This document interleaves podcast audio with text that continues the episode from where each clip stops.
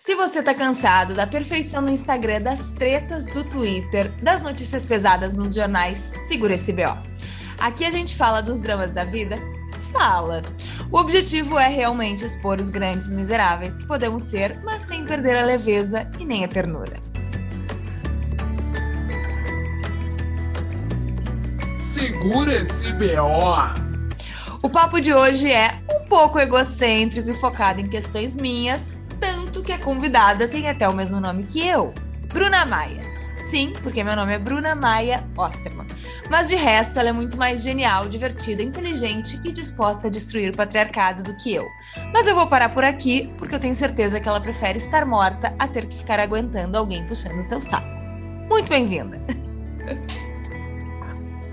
Oi, gente. Então, eu sou muito egocêntrica também. Acontece. Que delícia! Eu acho muito melhor ser egocêntrico do que centrado nos outros, né? Melhor você ficar, sei lá, girando em torno de si. Exatamente, né? Que da vida é melhor-. É melhor a gente ter os nossos próprios problemas e focar neles aqui, dividir com os outros, enfim. Bruna, vamos começar então o seguinte. Ah, olha só, ela, além de ter o mesmo nome que eu, meu sobrenome que eu, ela se formou na mesma profissão que eu. Seríamos gêmeas separadas? Não, brincadeira. Quantos anos tu tem? Tenho 34, vou fazer 35 dia 3 de setembro agora, daqui a Então, a pouquinho. gente não é exatamente gêmeas, porque ela é um pouco mais velha que eu. Talvez isso explique o fato dela ser mais genial. Quem sabe eu, ficando um ano mais velha, quase dois, eu fique, chegue nesse nível. Parou com a autodepreciação, assim, É. parou. Chegar. Bruna, é, quando eu comecei a te seguir, eu acho que tu não mostrava ainda teus rostos nas redes sociais. Ou pelo menos não com a frequência que hoje tu mostra. Vou explicar um pouquinho melhor. A Bruna, ela tem um Instagram, arroba estar morta, por isso que eu fiz aquela piadinha super adequada. é, que é- ele é um Instagram de cartoons, que eu acho que o objetivo ali é debochar um pouco de algumas questões existenciais, especialmente de saúde mental, que justamente levam a esse debate de estar morta ou estar viva, enfim. E, e ali, inicialmente, eu comecei a seguir assim de forma um pouco despretensiosa, depois descobri que ela era amiga do meu irmão. E e aí, que, porque por muito tempo, inclusive, meu irmão me dizia: Ah, eu tenho uma amiga que tem o mesmo nome que tu e tal, e ela também é jornalista, e eu só achava engraçado, mas nunca tinha me aprofundado em quem seria essa amiga. E, e enfim, e aí tu começou ali, no que eu me lembre, era algo assim mais low profile, no sentido de mostrar quem tu era mesmo. Teve uma mudança ali, um- um- uma chave que virou nesse meio tempo? Teve, que foi eu estar prestes a deixar o meu emprego, porque eu trabalhava cobrindo finanças, e aí eu não ficava muito confortável com a ideia das minhas fontes em economia ficarem vendo meus desenhos pelada. Eu ficar lá me desenhando, desenhando minhas tetas e tal. E aí, enfim, não estava. Eu, mantinha o trabalho lá como jornalista de economia, não queria misturar as coisas, sabe? Ah, entendi. E aí tu conseguiu largar, ou tu quis largar o teu emprego, porque aí o, o, o teu, a tua produção ali de conteúdo com os cartoons começou a ser o teu, a tua principal fonte de renda mesmo?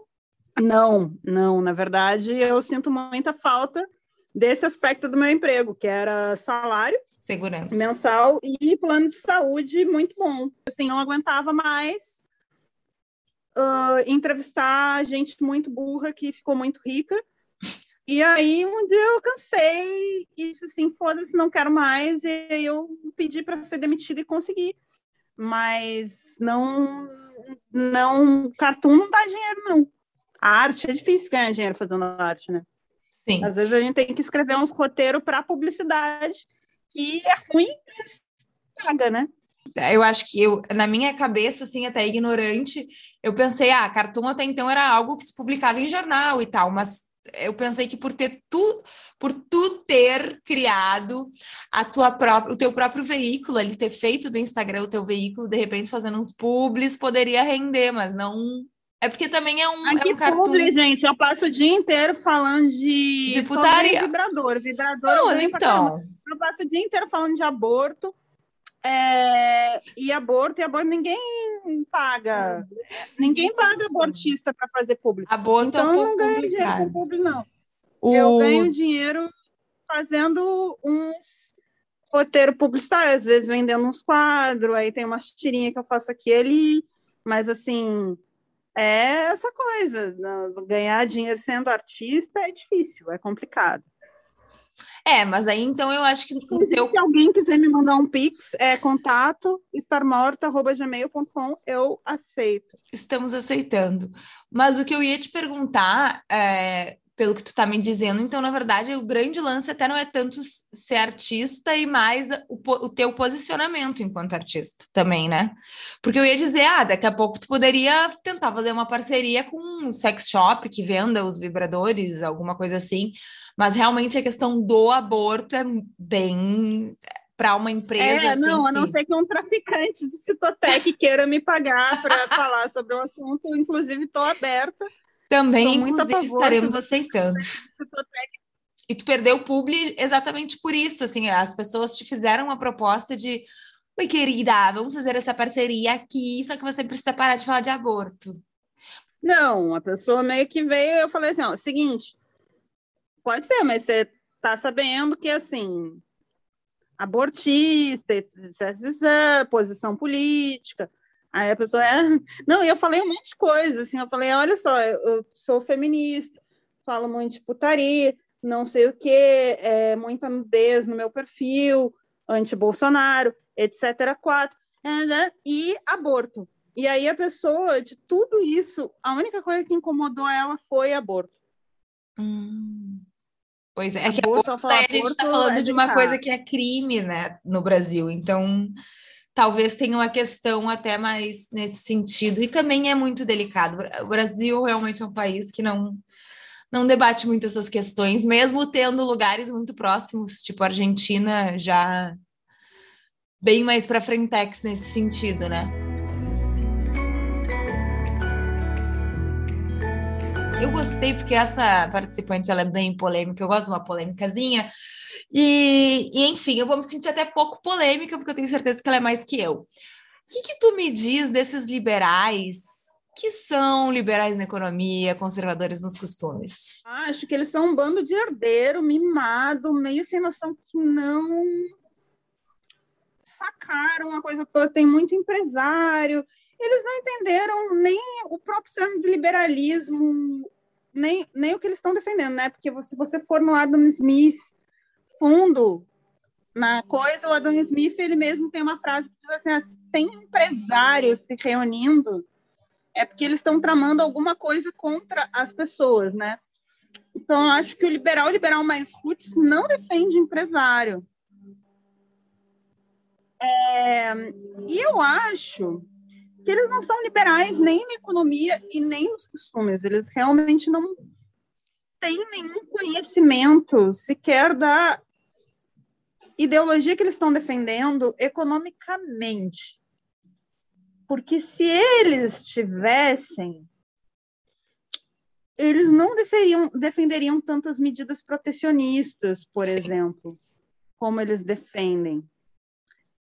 Então, na verdade, eles não são liberais nem na economia, nem nos costumes. Essa é uma. Não, nem, nenhum dos Excelente dois, conclusão. são muito ruins. E eu acho que isso é uma coisa que a gente analisa nesse governo de agora, que, que, que é assim.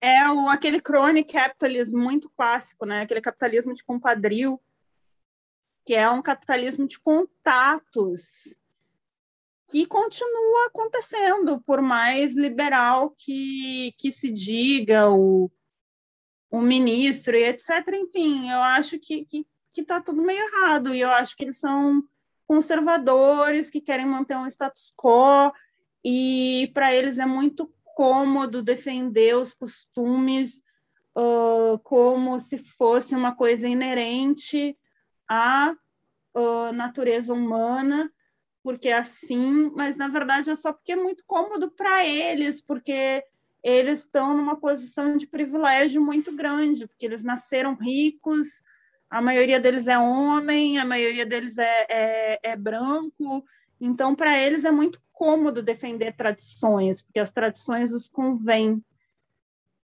Porque faz com que eles estejam exatamente onde eles estão. Bom, esse papo está ficando realmente muito sério, voltado para a política, mas o nosso objetivo aqui é falar de outra coisa. É falar sobre mames. O que, que acontece? Além dela ter o mesmo nome que eu, não sei se eu já mencionei isso hoje, não sei se eu já mencionei que ela tem a mesma formação que eu, é jornalista, ela também nasceu no mesmo estado que eu, que se chama Rio Grande do Sul. Tu é porto-alegrense ou tu é de alguma cidade do interior? Eu sou de Rio Grande, no Rio Grande do Sul. Rio Grande. Então ela vem lá da região sul, uma pessoa que nasceu no maior porto do.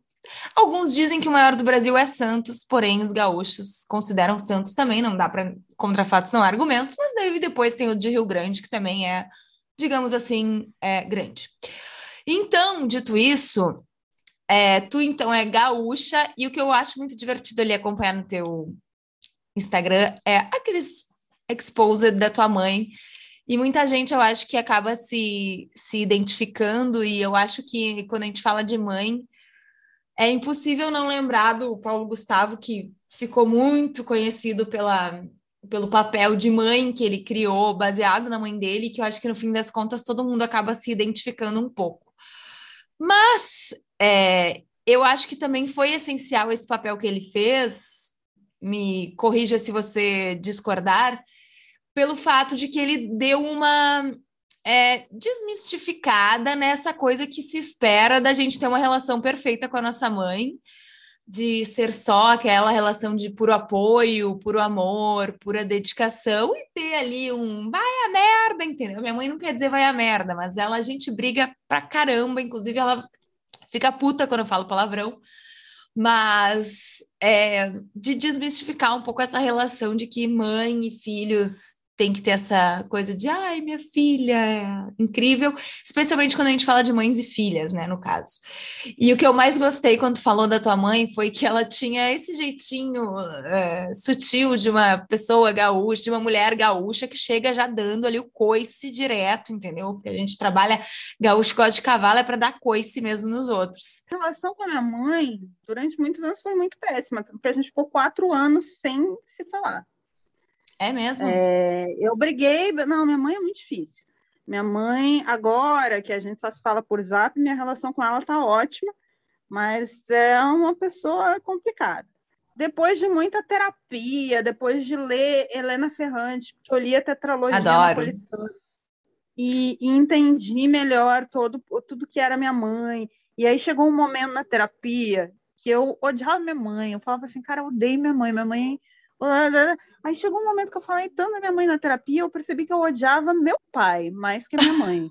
E aí eu comecei a odiar meu pai e perdoei real minha mãe. Assim, tu sabe que. Eu percebi assim, cara, minha mãe, ela era uma mulher que tinha aqui toda a sobrecarga de cuidar dos filhos, ela cuidou dos filhos, ela não conseguiu ter a profissão que ela queria, porque meu pai, tarará, era um, de repente se separou, mudou de cidade, não, o problema é meu pai, o vilão da minha vida é meu pai. E, e aí eu fiquei nessas de odiar meu pai por alguns meses, e aí começou 2018 e eu voltei todo o meu ódio contra o governo, né, contra Bolsonaro, que é a coisa certa a se fazer. Aí hoje em Ou dia, seja, Bolsonaro salvou a sua família. Salvou a minha família, isso? mas assim, eu também não faço questão de, de visitar minha família, passar Natal com a minha família. Para mim, essa relação distante que eu tenho com a minha família, que é falar com eles só pelo zap, falar com a minha mãe, com meu irmão, Funcionou. com meu pai pelo zap, tá ótimo. Deixa eu te então, perguntar, que eu fiquei curiosa aqui. Tu fez ali essa menção da Helena Ferrante que fez tu entender tua mãe. O que, que aconteceu? Eu só li, por enquanto, Amiga Genial da Helena Ferrante. Eh, aliás, da trilogia, né? Eu li esses tempos até uma outra que seria. que tem o, é boneca, aquele da boneca, eu li esses dias, mas existe um boato que tem uma conexão ali com a trilogia, mas porque tem alguns nomes meio parecidos.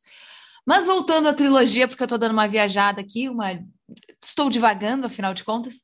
O que que tu, o que, que qual foi a conexão que tu fez ali? Helena Ferrante tem a trilogia, que é Amiga Genial. Amiga Genial. Um Vamos dar um Ai, Google e a gente esqueci, fala Eu sei que tem que uma história da filha perdida. É isso, a filha perdida é o, é o, seria esse tipo um, um spin-off, assim, muito louco. Não, não, tem uma filha perdida que é um outro livro e Sim. tem um que faz parte da trilogia. Ah, tem. Então, então enfim, então, são, são três ou quatro livros. Da, é, não, não lembro se é uma trilogia de três, quatro livros, teria, uhum. mas assim, a, a trilogia ela narra histórias de mulheres desde que elas eram meninas até o momento em que elas ficaram velhas. Uhum. E aí no começo ela mostra a dificuldade de meninas para estudarem.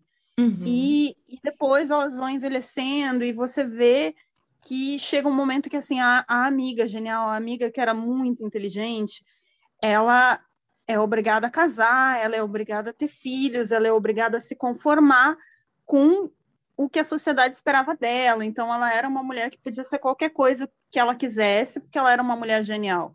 Então, ela era uma mulher que podia estudar física, sociologia, antropologia, que ela ia ser um gênio. Mas ela teve ali que casar e trabalhar no comércio do marido do dela marido. e ter um filho e etc. E, e teve essa vida ali aprisionada, sem poder perseguir a intelectualidade dela. Enquanto que é a, a Lila, né? Que é a, uhum. a, amiga genial. A Lila é a amiga genial. E a narradora do livro é a Helena, né? Uhum. Que é a uhum. Lenu. A Lenu era uma menina que também era inteligente, também era genial, mas ela era a menina que conseguiu estudar e que conseguiu ir adiante. E aí, à medida que isso vai avançando, é, você vê que aquela mulher, mesmo sendo genial e mesmo sendo estu eh, tendo estudado e mesmo tendo recursos, ela fica é, aprisionada pelo casamento, aprisionada pela maternidade.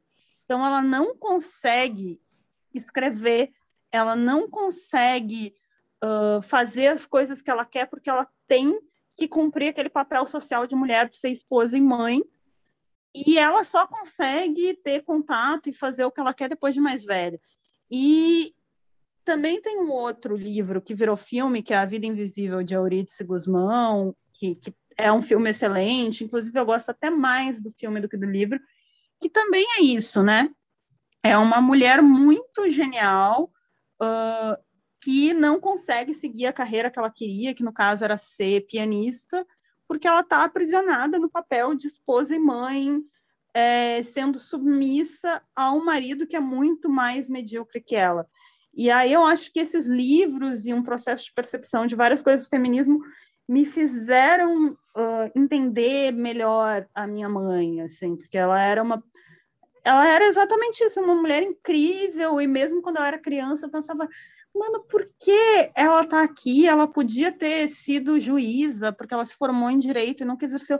Ela teria passado no concurso de juíza, seria uma ótima juíza, mas ela está aqui se estressando porque tem que cuidar de uma filha e de uma farmácia, porque a gente tinha uma farmácia tem que gerenciar as coisas e tal.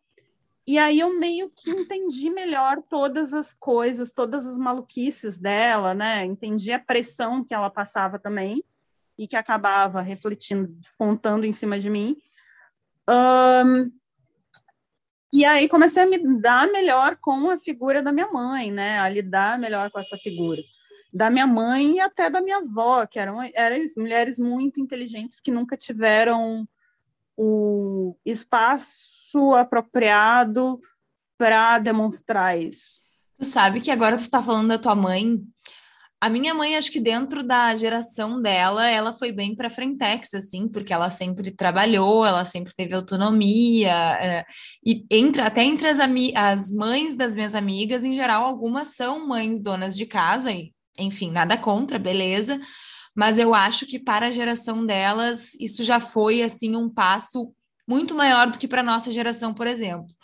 Mas a questão da avó, é uma coisa que ultimamente eu tenho pensado muito, porque esses dias eu estava vendo álbum de fotos. Na verdade, minha avó me trouxe umas fotos dela, da, antigas dela, ela me trouxe duas fotos do casamento dela. E aí ela estava dizendo ali do casamento dela com meu avô, e, e ela disse: Ah, eu só tenho essas duas fotos, porque depois que a gente se separou, eu rasguei todas. E aquele eu acho que foi o, o momento assim é, revelador da minha vida e da minha avó e de quem ela era, porque a minha avó ela foi, ela era professora de piano, imagina. Primeiro, é, ela tinha uma profissão antes de conhecer meu avô. E isso lá na, em 1900 e, deixa eu pensar, sei lá, 40, 50, isso já devia ser um super enlouquecedor, né? No sentido de ser mulher e ter a sua profissão.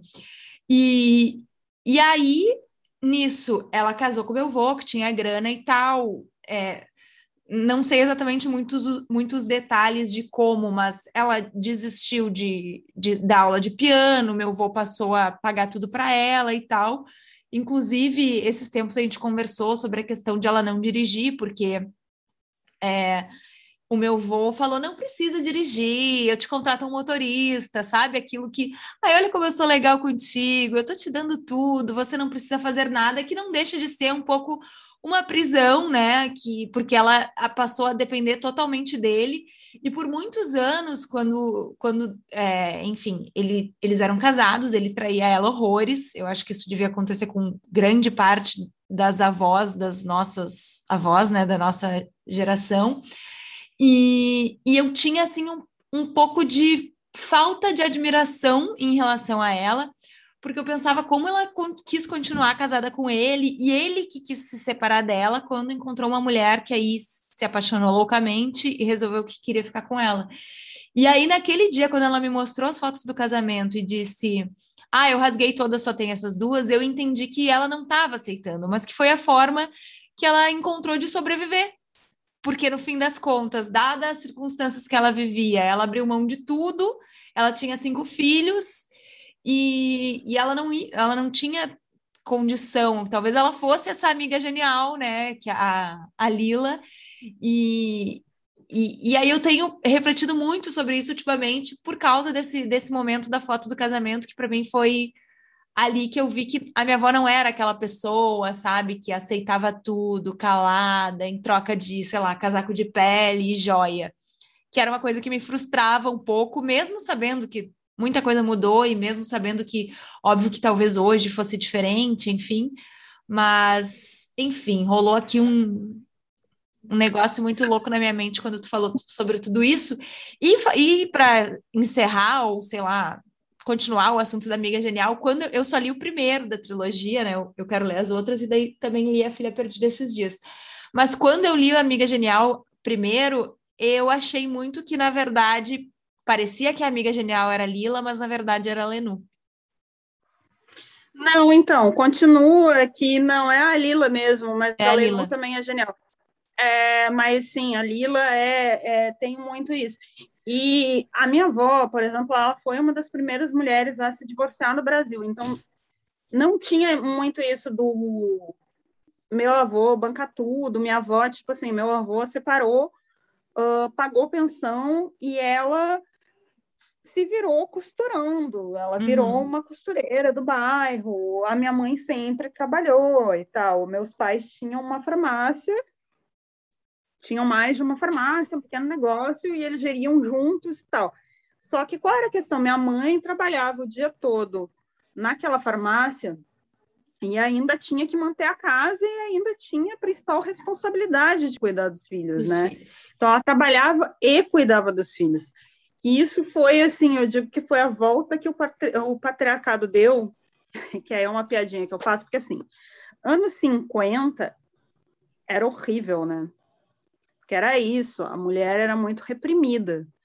E eu tô falando do contexto, quando eu falo isso, eu tô falando de um contexto branco classe média, né? Porque eu uhum, acho sim. que quando você right, uh, abrange os contextos, homens e mulheres sempre trabalhavam, mas quando você imagina Sim. o sonho da década de 50, qual era o sonho da década de 50? Era o, o homem provedor com uma esposa, troféu, que cuidava da casa. E isso era muito ruim para a mulher que estava naquela posição, porque ela não podia exercer seus talentos e brilhar no que ela quisesse, ter uma vida além de girar em torno do papel de esposa e de mãe. E isso não foi uma invenção dos anos 50, já é uma invenção que vinha antes, mas eu estou pegando esse momento do espaço-tempo, né? Mas aí, assim, aí você pensa naquela condição que a mulher era esposa, mãe, e não uh, podia brilhar intelectualmente, artisticamente, etc., porque estava confinada ao trabalho não remunerado de ser esposa e mãe. E você corta para hoje em dia, em que as mulheres podem e devem buscar ser bem-sucedidas profissionalmente, é, e ainda assim tem a cobrança para ser uma boa esposa, para ser bonita e para cuidar bem dos filhos. Então, eu acho que nisso a gente se fudeu, assim. A gente deu uma. Uh, tipo assim, não melhorou. Tava ruim, parece que piorou, porque agora a gente tem que fazer tudo isso. Tudo. Tem uma frase da Gloria Steinem que é assim, que ela diz mais ou menos assim: o mundo já entendeu que uma mulher é capaz de fazer o que os homens fazem. Agora só falta o mundo entender que os homens também são capazes de fazer o que as mulheres fazem. Que aí está muito voltado, acho que é para esse cuidado em casa, de filhos e de manter a casa e de administrar uma casa, né? De administrar um mínimo, que não é só lavar, lavar louça, lembrar que tem que comprar o detergente e tal. É, e aí o patriarcado deu essa volta de modo que hoje em dia tem muita mulher que sustenta o homem. E aí eu sempre, quando chega essas histórias para mim, eu digo assim, gente, não é para pagar a conta de homem, não dá para tolerar. Isso não é feminismo, não é liber, libertação. Isso é só uma grande cilada, porque só o que faltava, se assim, se for para tem que ainda pagar tudo. Tratado, se for continuar para quero joias, quero um homem que me leve para Paris, não quero um artista desempregado morando na minha casa às minhas custas, porque eu sei que isso acontece muito. Claro. O, isso acontece muito, realmente. E, e eu acho que também tem toda uma pressão sobre a mulher. Eu sempre acabo falando sobre isso com, com as minhas convidadas, eu acho que isso está virando um pouco repetitivo, mas foda-se. É, acaba também, como existe também essa pressão de a mulher ter a família, os filhos, e, e, e querendo ou não, existe uma pressão que é natural do corpo humano feminino, que é de ter ali um prazo para poder engravidar também. Tem algumas vezes que as mulheres acabam aceitando até é, o mínimo, né? E para poder, sei lá, ter atender essa pressão ou talvez também atender um desejo dela, porque também não está errado a mulher querer ter família, filhos, enfim. É, eu, por exemplo. Tem um livro muito bom sobre isso, olha só, chama é. Rosa é. Mais Vermelha Desabrocha. É, de um, é um quadrinho de uma cartunista sueca chamada Liv Stromkist, que ela aborda essa questão, ela inclusive fala, entre outras coisas, dessa questão do, da mulher querer ter filhos e de como tem essa questão de gênero, que o homem finge que não quer um relacionamento e fica ali. E eu me identifiquei com muitas coisas desse livro, mas eu não me identifiquei muito com essa questão de querer casar e ter filhos, porque eu nunca quis. Uhum. É, então, para mim, isso não é. Isso é zero questão, mas eu imagino que para muitas mulheres que querem, isso seja. Mas é que tem uma questão que o, o homem, ele o homem contemporâneo, o homem pós-moderno, ele é criado para ver o casamento como game over, né? Tem essa piadinha uhum. do casamento game over. Tradicional, é... camiseta muito vendida. Isso não é, assim, é, é, tem essa essa construção social que a gente entende, que é uma construção social que atinge todo mundo que é a construção social de que mulher quer casar e homem quer transar. E eu, como mulher solteira que não quer casar, sei que isso é uma grande mentira, porque se tem coisa que é muito difícil, é encontrar um homem que só queira transar. transar. Inclusive, estou Inclusive... Inclusive, estou tentando transar com um e tive que prometer casamento. Mas acontece. Mas então tem essa construção social de que o homem não quer compromisso e a mulher quer. Uh, e isso acaba resultando numa performance de gênero por parte dos homens, em que os homens ficam fingindo que eles não querem ter um relacionamento, que relacionamento não é para eles, que monogamia não é para eles, e que eles não querem ter filhos, quando na verdade eles estão meio que desesperados para encontrar uma esposa e mãe, né? que diga para eles: não, você quer casar, você quer ter filhos comigo, e que as mulheres sofrem uh, dessa questão de ter que, hoje em dia, tomar a iniciativa dessas questões. E isso nem sempre foi assim, né? Porque eu, é muito comum se justificar isso biologicamente, dizer, não, uhum. homem é assim, homem é loucão, pinto louco por causa da testosterona, homem quer espalhar o sêmen por aí e tal. Mas isso não faz sentido antropológico. O instinto animal porque... masculino. Não, isso não faz nenhum sentido, nem biológico, nem antropológico, porque se você for olhar a construção social de uns dois séculos atrás, o homem era muito emocionado e o homem queria muito casar e ter filhos com uma mulher. É uma construção recente. Uh, então, as pessoas elas ficam presas nessa performance de gênero, assim, que o homem finge que não quer, e a mulher, às vezes, ela nem sabe que, se ela quer ou não, mas ela acha que ela tem que querer, que é uma coisa que é ruim para todo mundo. É ruim para todo mundo, resumindo. E, e acaba e que aí, pro, assim, pro homem também pode ser bem ruim, porque aí ele tem que atender a essa expectativa da virilidade, da masculinidade alfa, né? Que às vezes tem o cara. Tem que fingir que não quer, tem que fingir que gosta de transar, tem que ficar tomando Viagra cara... para transar com as 80 minas que ele conheceu no Tinder. Ele vai, vai comer todas muito mal, porque no fundo ele não tá afim de transar, ele tá afim de ter uh, portfólio então, ele vai lá, vai marcar 80 encontros do Tinder, vai comer 80 minas mal, não vai ter desejo por todas elas e vai ter que tomar Viagra para comer várias delas e provavelmente vai morrer mais cedo por causa disso. Deixa eu então, é uma performance de masculinidade que faz mal para eles também e faz mal para as mulheres que estão sendo mal comidas por esse bobo. Olha como o mundo é diferente entre homens e mulheres nesse, nessa nossa bolha aqui heterossexual, enfim, branca. Realmente é, tem ainda em 2021 homens que vão lá, transam dois minutos, têm o seu orgasmo e, tipo assim, foda-se. Eu achei que a gente já estava evoluindo para um momento em que os homens entenderam que as mulheres. Não, tem, tem muito, tem, tem demais, tem muito, muito mesmo. Eu sou, eu sou mais assim, privilegiada, então. Uma piranha.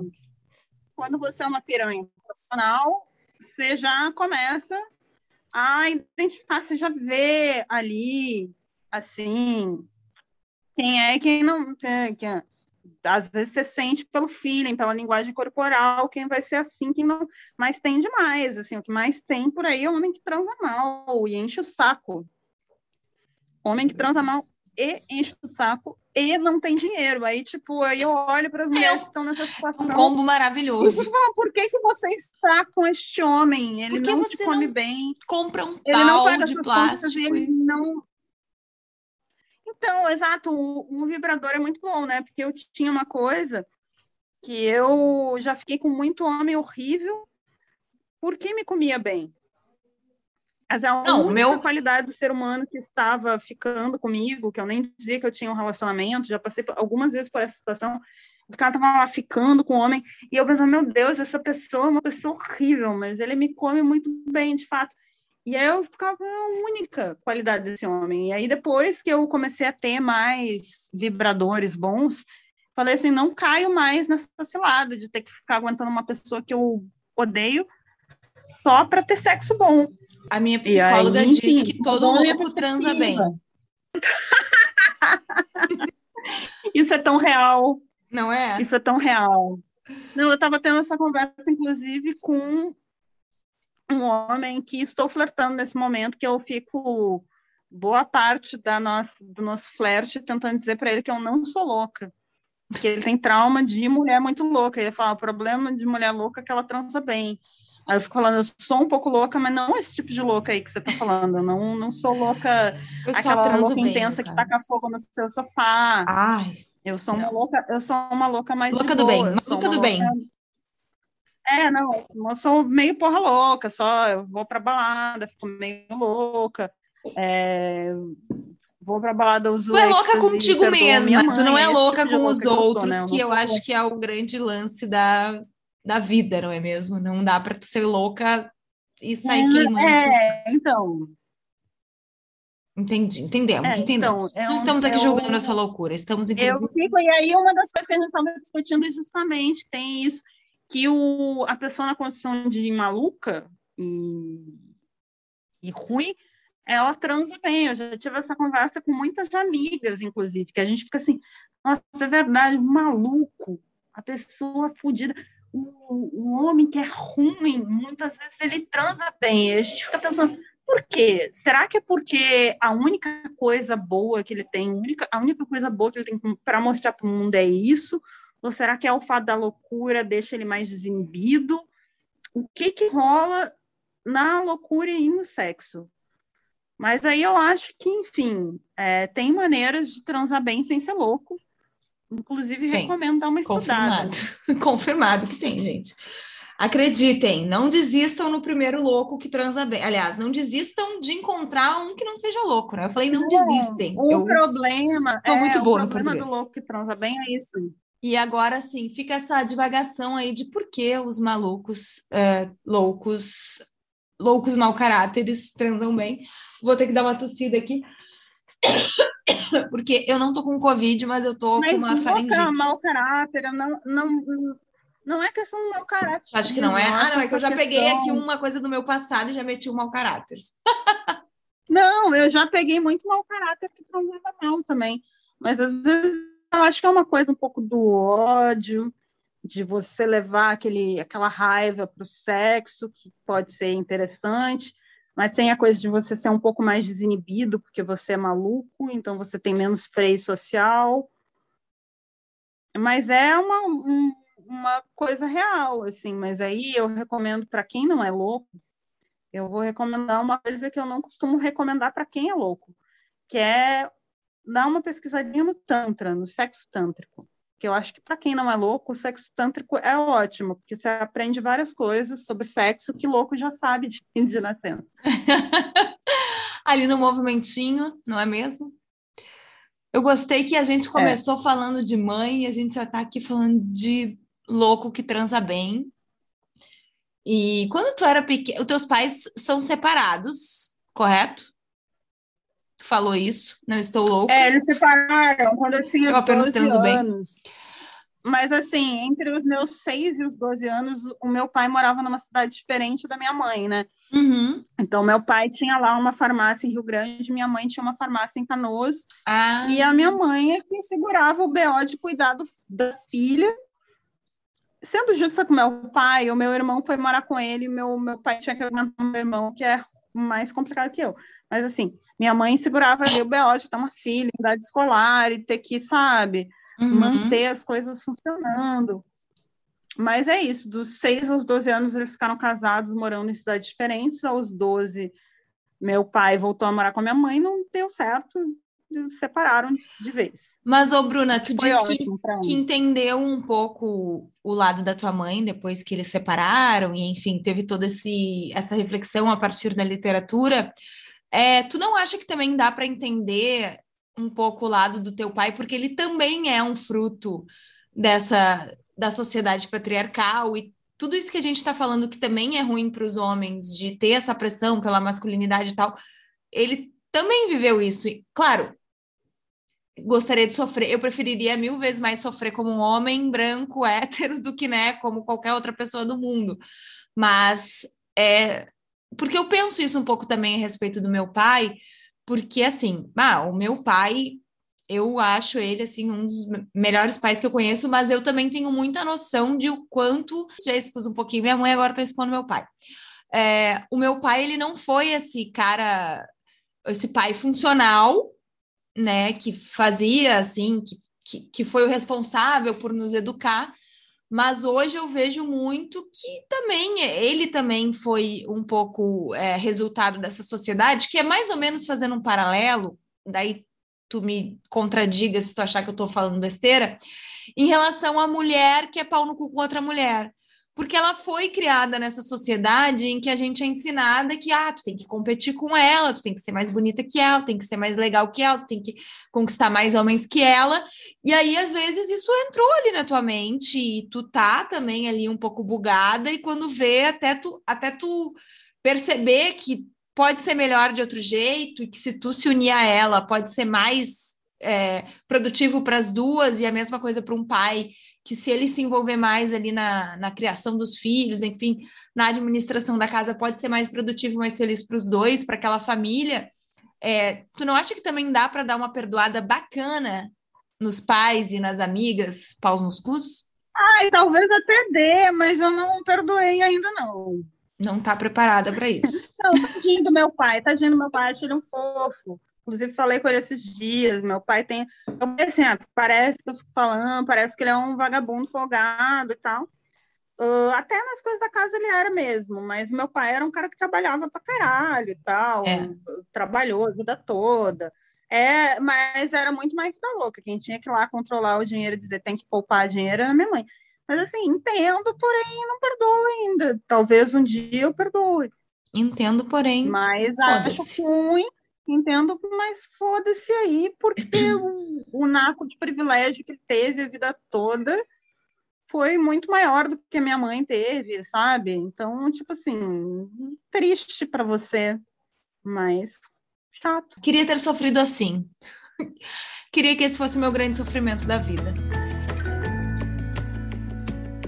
Normalmente esse podcast tem quadros, mas a gente já está aqui há um tempo e eu não vou fazer quadros hoje porque eu ainda quero falar sobre um assunto que é importante, que é, é o foco ali do estar morta. Acho que estar morta já tu já chega ali dando esse coice maravilhoso de já quebrar esse tabu de mencionar a morte, que é um, a morte é um tabu bizarro na nossa sociedade, né?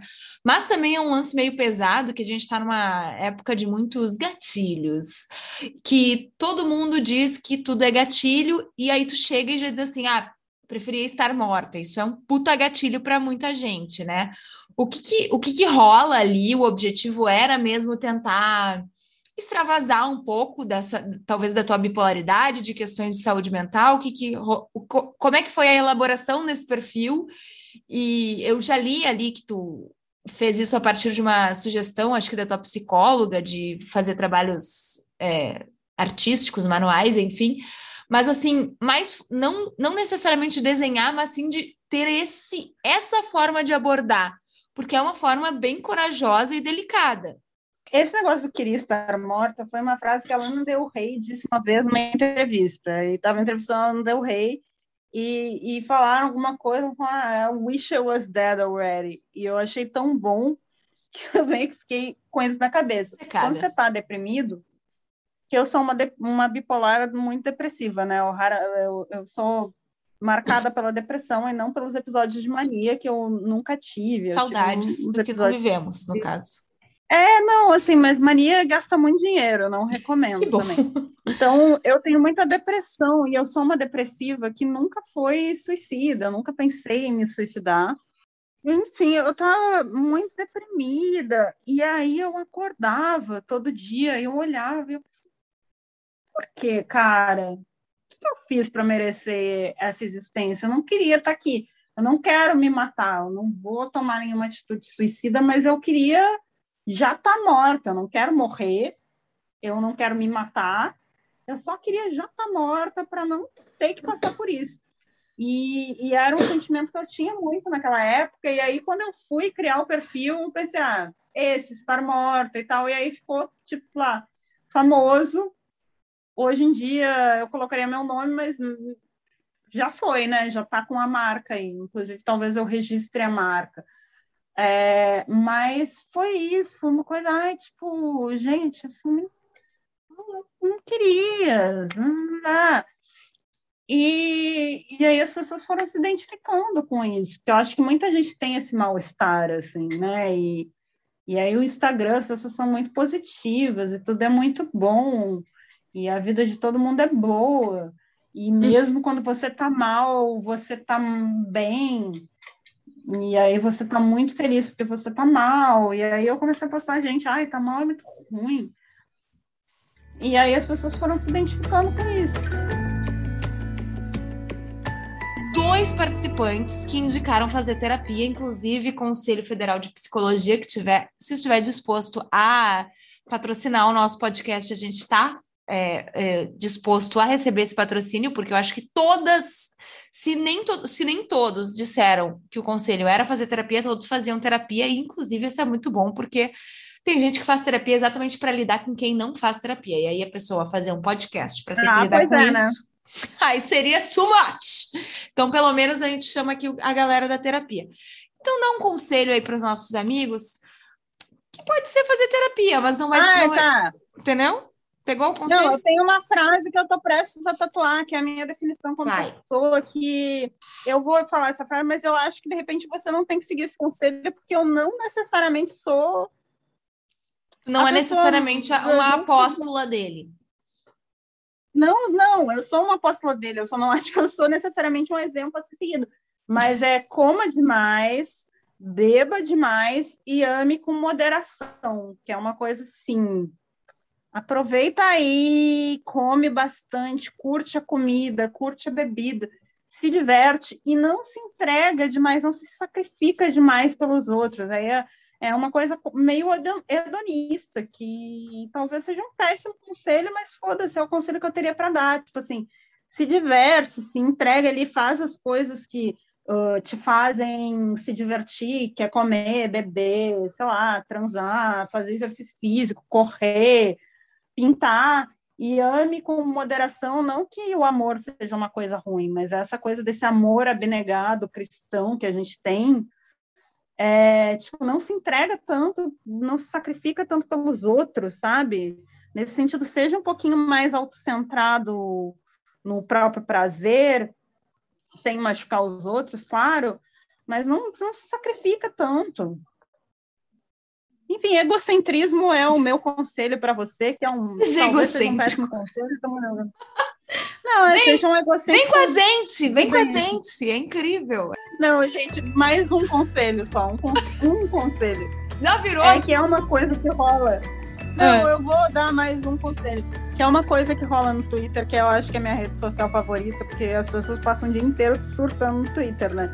E aí, de vez em quando, aparecem uns tweets que é assim: namore alguém que seja recíproco, que é, te valorize e que é, não, não destrua essa autoestima e que esteja sempre com você. E aí, é, alguma pessoa colocou isso como namore alguém que não te odeie. E eu acho muito bom. E aí tá muito bom esse conselho, namore Tá alguém que ótimo. não te odeie. Ai. Por isso que tem que evitar o maluco que transa bem, porque eventualmente ele vai te odiar. É, Chega! exatamente, você vai odiar ele. Exatamente.